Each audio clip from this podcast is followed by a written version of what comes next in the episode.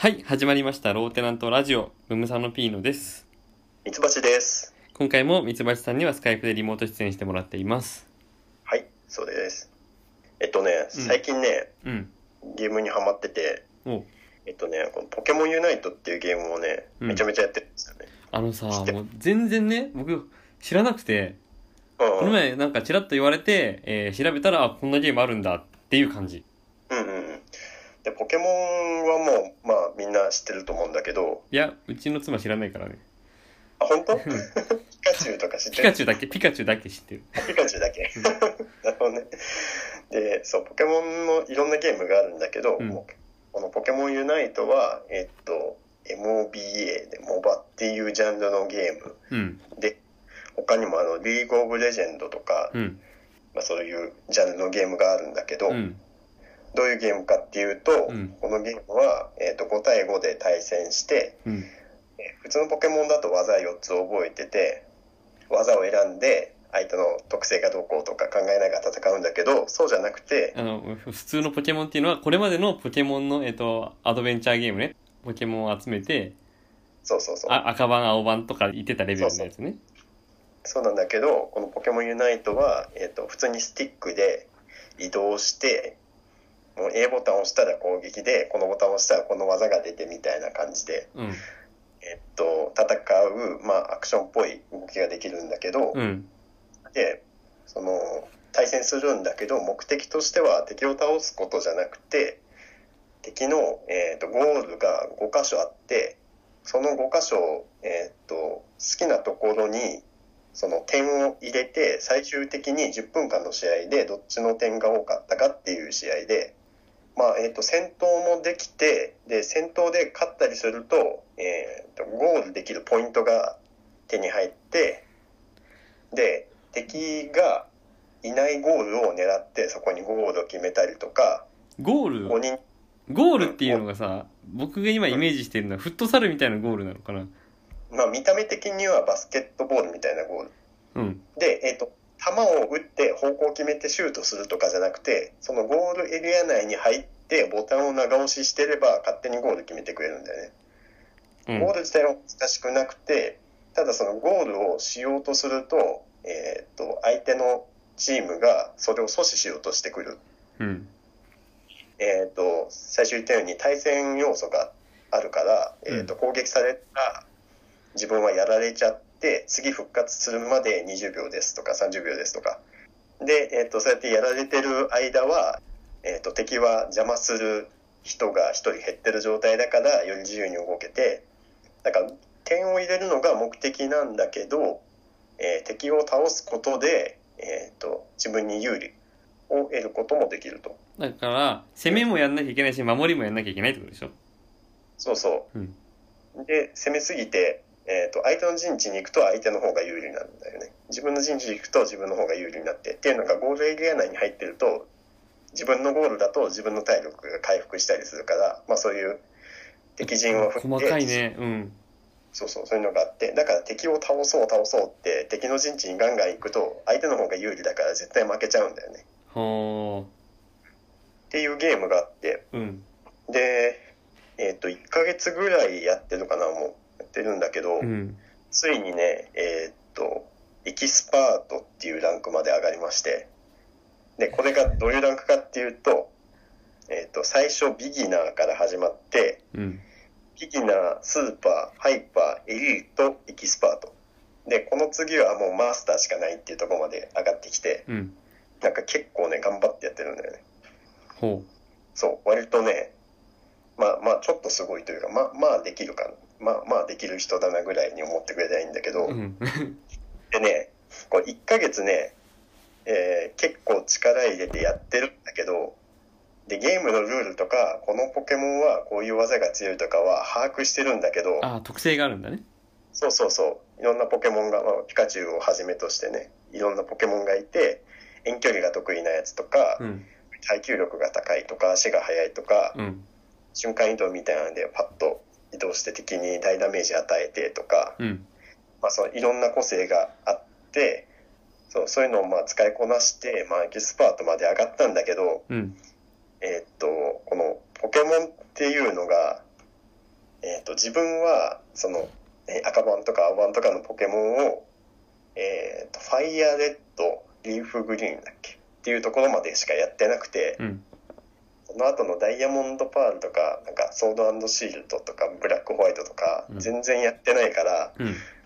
ポケモンの特性わかるんだけど、ポケモンそもそもが全然わからないってうんういう新しいのがどんどん出てるからね。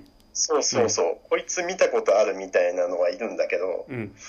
なんだろう、月光河とか、うんセラオダとか、エースバーンとか、そういうキャラが使えるんだけどね、全然知らうん。ない。で、えっとね、キャラ名の表示として、えっと、なんだ、例えば月光河は、月光河としかその表示されないんだけど、うん。えっと、実際の試合中は、この、この月光河っていうのは御三、いわゆる何御三家、えっと、ギザ、とか不思議版。あの X のあのさ、あのさ、うん説明がさ、なんか僕、僕に対して説明してくれてるから、細かく言ってくれてるのに、うん。なんか、御三家みたいな、まあ、言葉は使うんだって思った今。その、いや、わかる、まあ、まあ、わかるからいいのか。そうそう。わかってるからいいんだ、僕は。はいはい。はい。まあ補足するようにね、ちょっと説明させてもらったけど。だからその月光河は3段階進化のポケモンで、うん。で、でもゲーム上の表示は月光河としか出ないから、いつまでたって1段階目と2段階目のポケモンの名前がわからない。ああ、なるほどね。うんうんうんうん。そうそう。エースバーンも3段階進化するけどね。1ヶ月やっているけど、未だに名前を知らないポケモンね、ずっと使ってるからね。これね、ちゃんと名前を表示してあげた方がね、いいと思うなっていう話。あ、え、出て、出てくるけど名前知らないってことか。そうそう、えっと、なんだろう、ポケモン選ぶ画面とかで、うん。そのピカチュウだったらピカチュウで出てるうんん。だけど、うん。月光河とかエースバーンはもうその名前でしか出てなくて、うん。月光河の進化前とさらにその進化前にもそれぞれ名前があるはずなんだけど、うん。あの、どこにも出てこないから、だから、月、ん？月光河の進化前のキャラクターは選べるの、うんえっと、月光河を選択してゲームを始めると、えっと、月光河のなん最初の段階からスタートする。ああ、そうなんだ。そうそう。で、進めていくと、うん。あの、経験値が入ってきて、その経験値によって進化したりするんだけど、あ、そういうことか。それを分かってなかった。そうそう。だからね、誰か月光河とかエースバーンの進化前の名前を教えてください。え、でもピカチュウはピカチュウで出てくるんだ。そう、ピカチュウは、あ、そうだね、ピチュウとかライチュウはないね。確かに。うん。うん。まあ、進化するのとしないのがいるんだけど、なんか、どれでも名前はしわからない。え、え、うん。え、この話はそこ？うん、そこ。着地点そこ？そこに行く、行く行くまでがごめん。僕は分かんなすぎて長かった。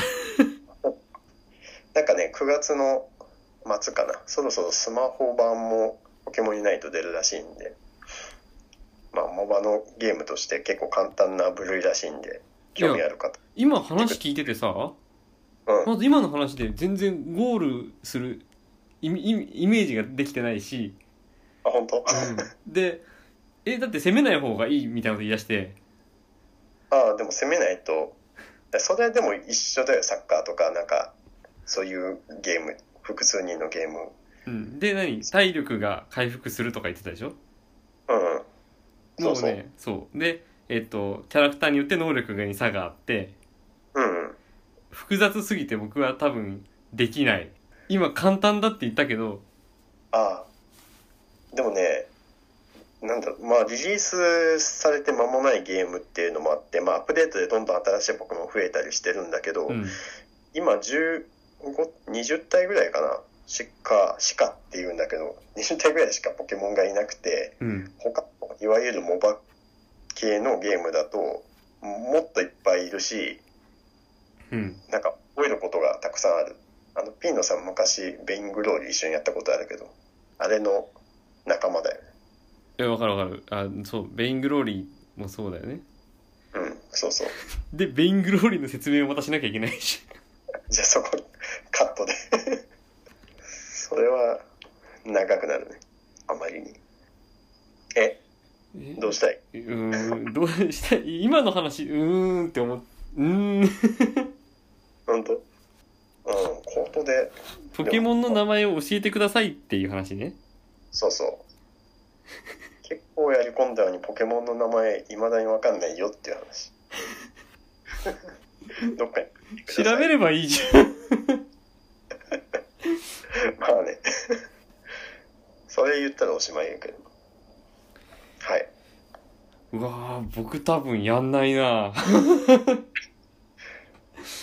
えなんかいやビングローリーの時もそうなんだけどうん。えなんだろうね僕のハマるゲームとハマんないゲームって何なんだろうなでも。いやまだやってないじゃんそれは。そそられない。ななんだろう。やってみたら普通になんアクション系の対戦ゲームとして楽しむことは十分できると思うよ。うん。だけどなんか上のランクに行こうと思うといろんなことを覚えてその作戦とかそのなんだろうなその陣形の動きみたいなのとかを考えないと上にいなってくる。でミツバちゃんそれをもうやってんでしょ？上のレベルなんでしょ？まあまあね。じゃあ今僕始めてもついていけないじゃん。あーまあそれは教えながらね。でもあのなんていうんだっけ。ソシャゲみたいに課金したら強くなる要素とかはほとんどなくって。あそうだね。まあそそこは、うん、確かに僕はいいいいとは思うわそうそうそれがモバモバ大体そういう風になってて課金にしてもそのキャラクターの見た目変えれるだけとかうん。見た目は能力関係なくて、それぐらいしかないからであのプレイヤーごとにレートがあって要するにそのプレイヤースキルが段階プレイヤースキルが段階分けされてて同じようなその強さの人たちとマッチングして対戦することになる。うん。逆にその、まあ、自分がまあそこそこできるからこういう時はこういう風に動けばいいよっていうアドバイスができるとピノさんがいわゆる野良で、えー、と自分一人で対戦しに行った時に周りの9人はみんな初心者で自分は動き方分かってるから勝ちやすいっていうのはあると思う。まあでもこのモバっていうジャンルは結構覚えることがいろいろあったりうん。するんだけどまあなんだ難しく考えずにやってみたらあの普通のゲームとしても十分楽しめると思うしあでこれ言い忘れてたけど、うん。このゲーム何がいいって、うん。えー、とダウンロードと遊ぶの無料です。うん。そう無料なので ぜひ一回ダウンロードしてみたらいいんじゃないかなと思います。うーん。うなってる。えせ宣伝のコーナーなの？あ宣伝じゃないよ。いやだって引っ張るから名前わかんないよで終わりかと思ってた。まあそれで終わってもよかったと思う。面白いネットフリックスのドラマがあってはいはいはい。タイトルが「Into the Night」っていうんだけどうん。えっ、とねまあベルギーの、えードラマなんだけどベルギーの？うん。ベルギーなんだね。えっ、とねブリュッセルの空港にうんうんシルビーっていう女の人が来るんだけど、うんまあちょっと浮かない顔してるわけ。うんうんでも夜うんうん。もう夜中の空港で、うんうん。えー、とチケット買って飛行機に乗りますと。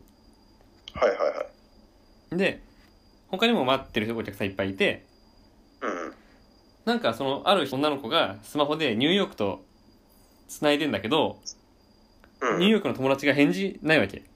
はいはい。なんかパニクってんのね。うんで、えーお客さんがちょっとずつまあ登場し始めてそこにイタリア人がねはいはい空港の警備員を投げ倒してうんうん。銃を奪ってその銃でみんなどどけどけどけって言って走って飛行機に乗り込むの。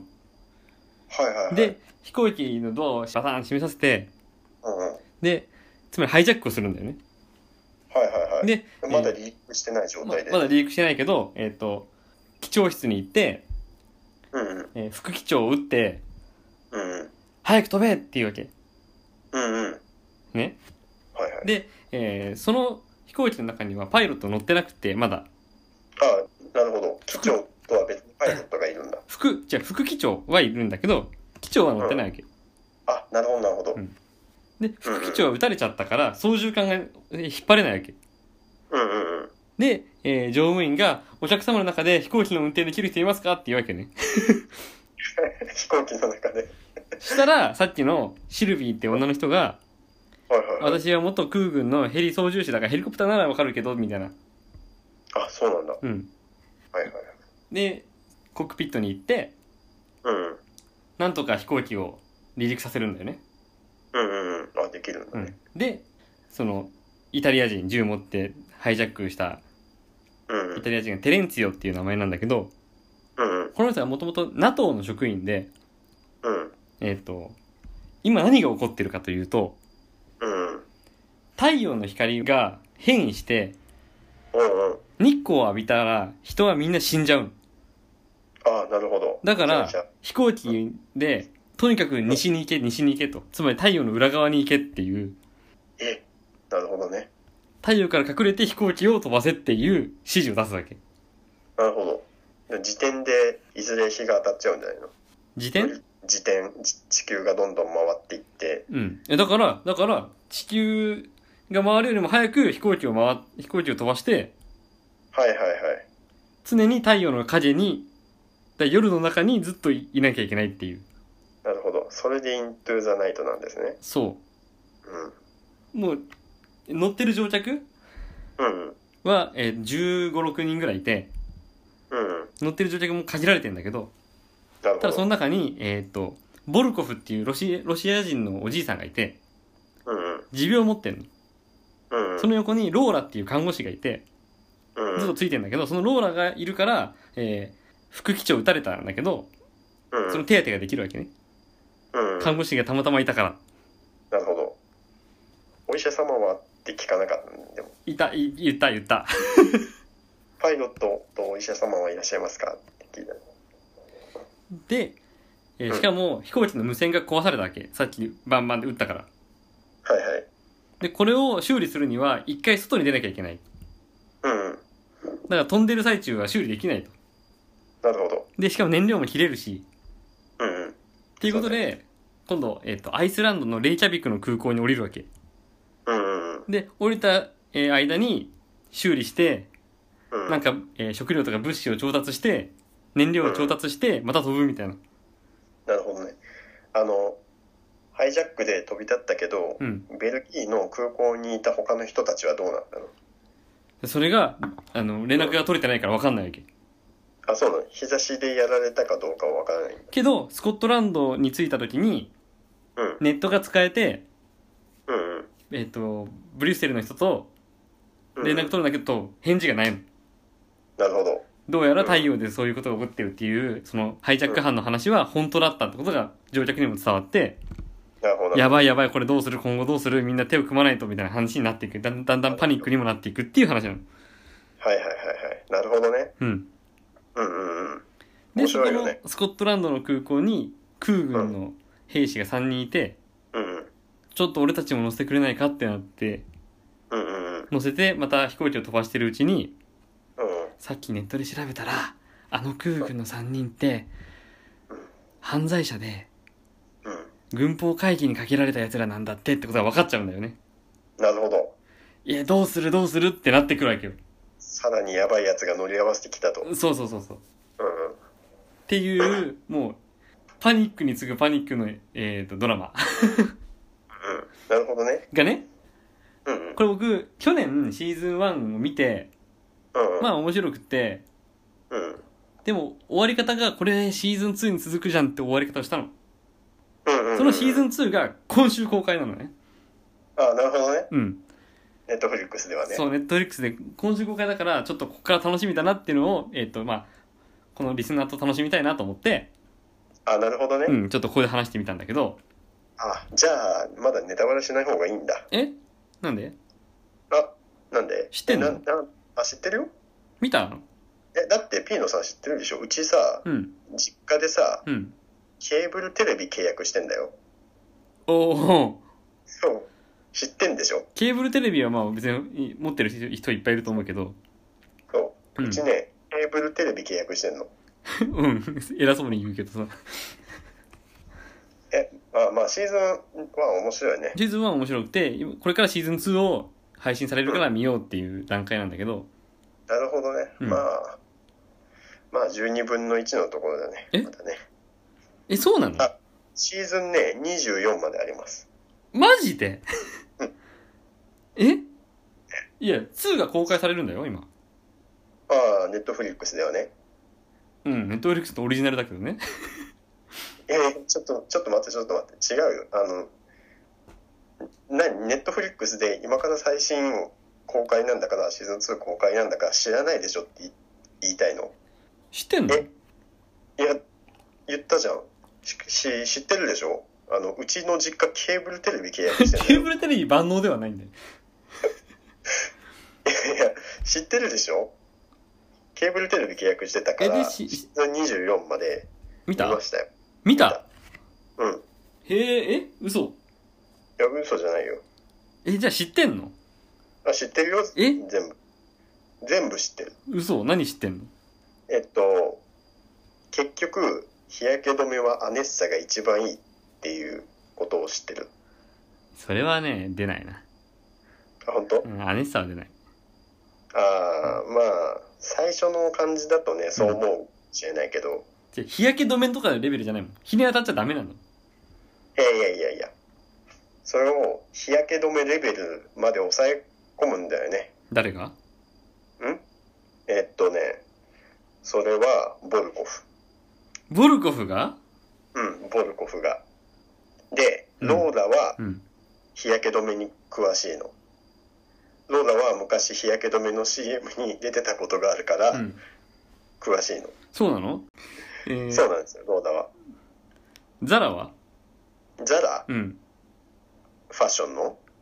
いや、ザラ、ドミニクのお母さん。あ、ドミニクのお母さんのザ、の方のザラね。うん。うん。なんでファッションのって？ザラといえばファッションでしょ。出な、出ないよ。透明といえばアネッサでしょ H&M も出ないよ。そうなの。ユニクロも出ない。うん。そうか、ザラね。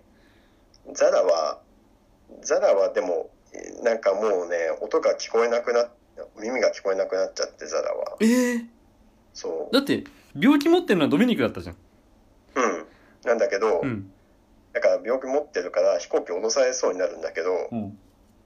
えっと、もう、どうにか、どうにかって言って、うん。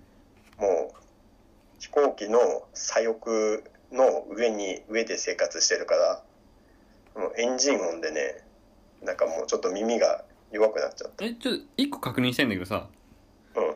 シーズン1の最後にさ、うん。飛行機降りたよね、みんな。うん、降りたよ。うん。なにその後飛行機降ろされるも何もなくない？みんな降りたじゃん。あ、いや、また乗るよ。もちろん。もちろんまた乗るよ。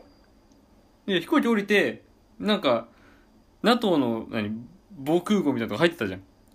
ああ、そう。だから防空壕に入ったと思ったけど、うんその、だから防空壕のその、建物自体が飛行機だった。いいやいや、あれだって、やいや、い森の中いやいや、森の中行ったじゃん。や地面がガファーって開いて、うん。超巨大な、あの、空母が出現するんだよ。空母？空、空母が出現するの？超超巨大な飛行船が登場して、うん。これは飛行船だったのかうん。で飛行船の中にまた飛行機が搭載されてて、うん。そう、そこかえ、ら、何？じゃあ地面に潜ったと思ったのに、うん、またいつの間にか空に行っちゃうの？そうそう、そうだ、結局空の話。え、でもそれは夜？夜？それは、そうそう、夜夜。夜じゃなきゃダメだもんね。夜じゃなきゃダメ。うん。そうそう。だよ、ザラは。へえ。運命です。イネスは？イネス、うん。ビールの？それギネス。ありがとう。そうか、思い出せなかった。ギネスか、ビールは。しょうもない。ギネスはね、あれだよね。最初から飛行機乗ってた。そうだよ。うん、よね。うん。で、えっとね、アイスランド、スコットランドと来て、うん。次は、えっと、ちょっと飛んで、あの、シリアまで行くんだけど、うん。シリシリアで降りて、えっと、今、風船で浮き上がって、飛行機に紐でくくられて一緒に移動してる。は？なんで？えっとちょっとの乗させてもらえなくて飛行機に。うんででもかといってこのままじゃ日焼けしちゃうっていうから、うん。風船で体を持ち上げて飛行機の右翼の端っこに紐をくくってうん。そこにそこで引っ張ってもらってる。引っ張ってもらっていやなんでの乗せてあげないの？それはね人数制限があるから。私イネスはさインフルエンサーだよ。ああそうだよ。あのでも映えるじゃんそうだって それいやじゃ暗いじゃん。昼間だったら映えるけどさ暗いじゃん。いやいやいやいや夜景夜景が見えるからさ。違う違う。そうだ。地上の人はみんなだって死んでんだよ。いつでも夜景が撮れるよ。いや地上電気ついてないんだからさ。いやいやついてるついてるんだよ。なんで？いや電気がついてるというか建物が 燃えて明るくなってるからその写真を映えさすように撮るででで誰誰が誰が拡散するの？その見る人いないじゃん。いやいやそれは飛行機の中の人たちがみんな拡散する。ああいい写真って。いやだから誰に拡散するんだ？その飛行機の中の人たちしか生き残ってないんでしょ？うんそうそう。地球上の人たちみんな死んでんだよ。うん。拡散も何もないじゃん。しかそれしかやることないんだよやっぱ。そうか。そうそういうことですそうまあシーズン2がまあそのあたりの話かな。もう一個えシーズン2の話したの？うん。え2は今から見るんだって。ああごめんネタバレしちゃったね。ナビル？ナビル。から。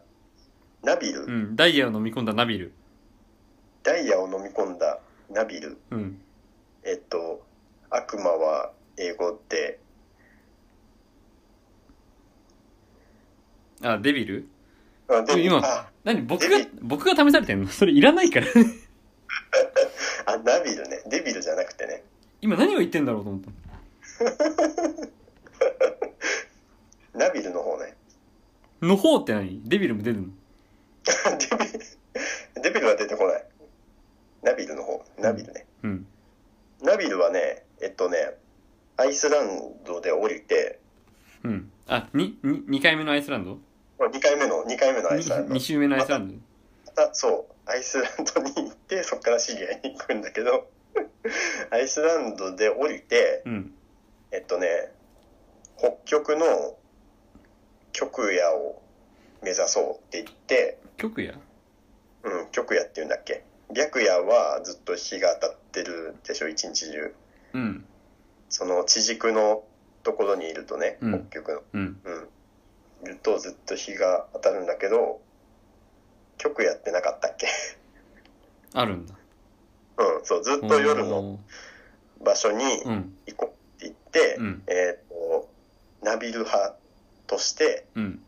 あの、えーアイスランドで知り合ったえっ、とね20人ぐらいの人と一緒にその北極を目指した。へえでさ、うん。ナビルはさ第2話でさ死んだじゃん生きてたんだよね。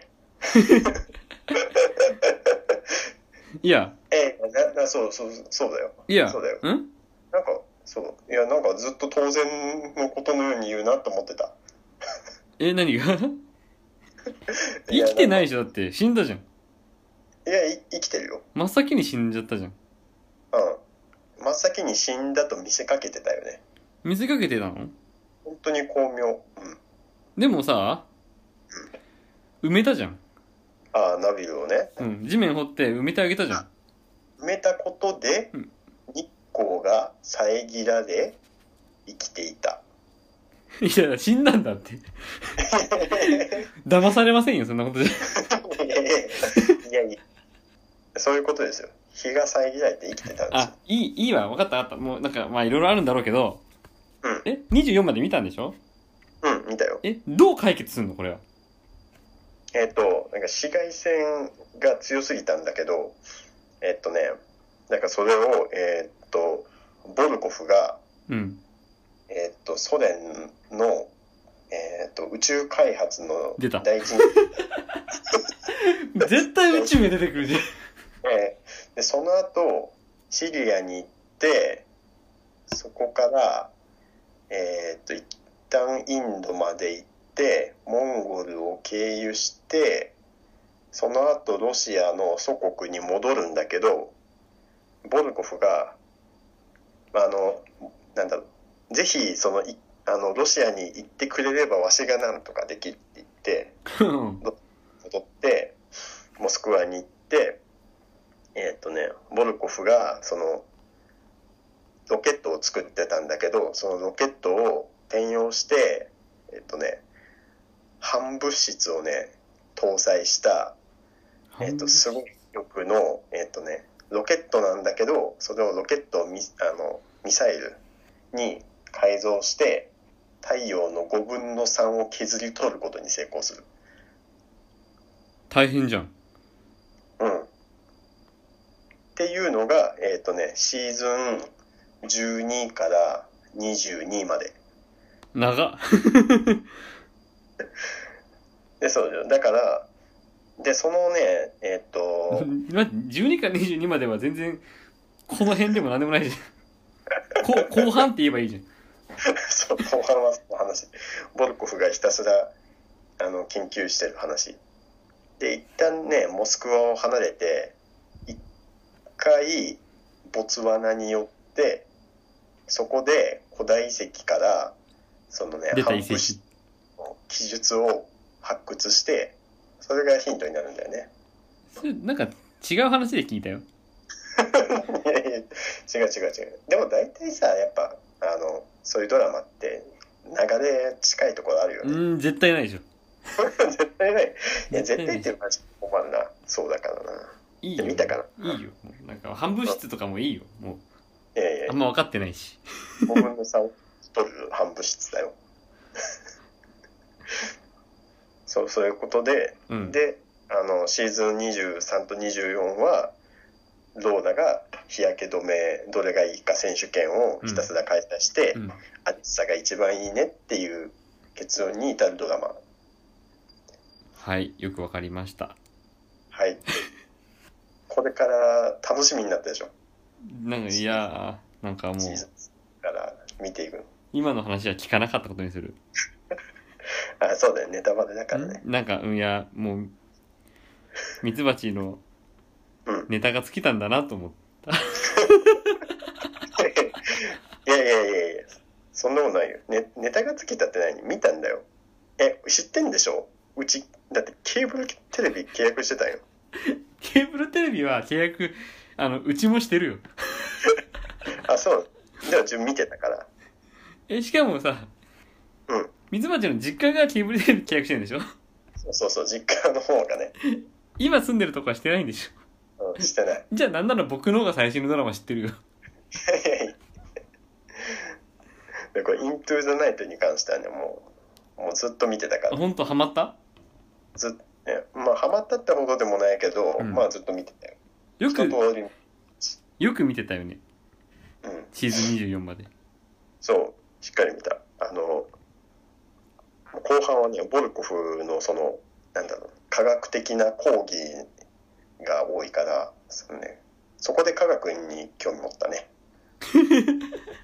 違う科学にうんまあいいや分かったの講義シシリーズを見て、あの、理系に進もうって考えたから。うん僕はなんかシーズン2を見ない可能性が出てきた なんか慣れちゃったな。シーズン2をなんか見ない かもしれない。みんなで見ようと思って話をしたかったんだけど結論見ない。なんで、いや、面白い作品ですよ。今の話あんま面白くなさそうだから。でミツバチもあんま面白くなかったっつったから。いやいや。じゃあ見ない。いやいや面白かったよ、面白かったよ。一通り見た感じだったけど、ドハマりはしてないけど面白かったよ。そうなんだそうそじゃあ「イントゥ・ザ・ナイト」見たよっていう人あとうん「ポケモンユナイト」やったよっていう人う。うん。はメールをくださいポケモンの名前も教えてください。あそうだポケモンの名前もえっ、となんか詳しい人は送ってくださいなんて？うん。あ、月光河とエースバーンの進化前の名前教えてください。はい、えー受付メールアドレスは、ローテナントラジオアットマーク Gmail.com lowtnantradio.gmail.com です。はい。募集中のメールテーマは、令和のなんでだろう、これって何なの？一風変わったいたずら、感染予防対策、今しかできないボケです。あと、ミツバチクイズです。はい。詳しい内容は番組ホームページローテナントのラジオ局を見てください。簡単な投稿フォームが用意してあります。あと、えー、ミツバチの活動については、キノズカン .info をご覧ください。はい。お願いします。今週はこの辺で、えー、ローテナントラジオを、えーお送りしたのはムーサノピーノとミツバチでした。シェイク。シェイク。「